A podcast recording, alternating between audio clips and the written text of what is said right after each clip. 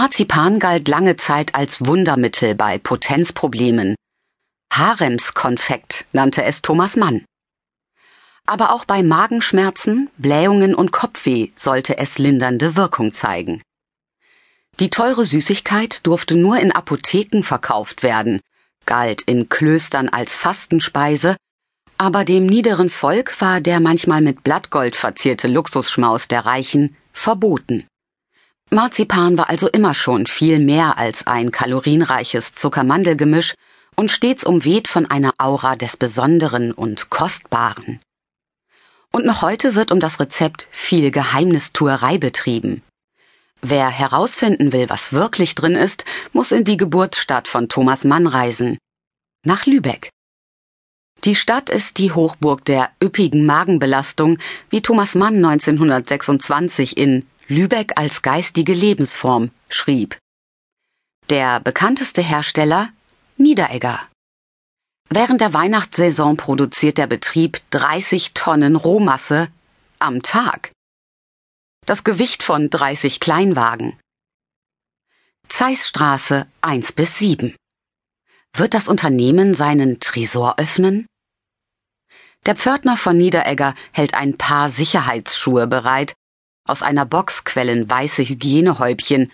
Kugelschreiber ohne Einzelteile liegen bereit damit garantiert nichts die makellose, mandelweiße Süßigkeit verunreinigen kann. Alles Marzipan, das ist kein Geheimnis, beginnt in der Brühmaschine. Die Mandeln werden mit Wasserdampf besprüht, gerüttelt und blanchiert, bis das braune Häutchen abfällt.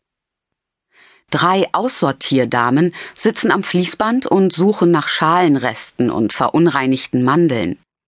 Dann geht's in die Waschtrommel, anschließend ins Silo. Hier wird gemischt. Etwa zwei Drittel nasse Mandeln, ein Drittel Zucker.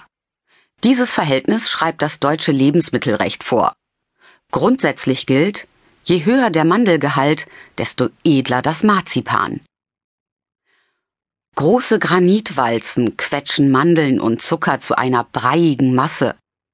Es folgt eine kleinere Walze, dahinter ist der Brei fast weiß, feinkörnig, sämig. 20 Kupferkessel stehen in einer Halle, in jedem werden 100 Kilogramm Mandelzuckergemisch bei bis zu 95 Grad über einer Gasflamme geröstet. So lange, bis alle Zuckerkristalle geschmolzen sind und der Masse genügend Feuchtigkeit entzogen wurde. Wie lange dauert das? Eva Mura, die Unternehmenssprecherin, lächelt geheimnisvoll. Wir nähern uns der Hexenküche. Johann Georg Niederegger, geboren in Ulm, hatte das Konditorhandwerk in einem kleinen Ort am Rande der Schwäbischen Alb gelernt. Er verließ seine Heimat und suchte sein Glück im Norden, wie viele Konditoren um 1800. Es zog sie nach Hamburg, Bremen, Königsberg oder Lübeck, in die Hafenstädte, wo die Marzipanzutaten umgeschlagen wurden. Mandeln und Zuckerrohr. 135 Marzipanhersteller soll es zu jener Zeit in Lübeck gegeben haben.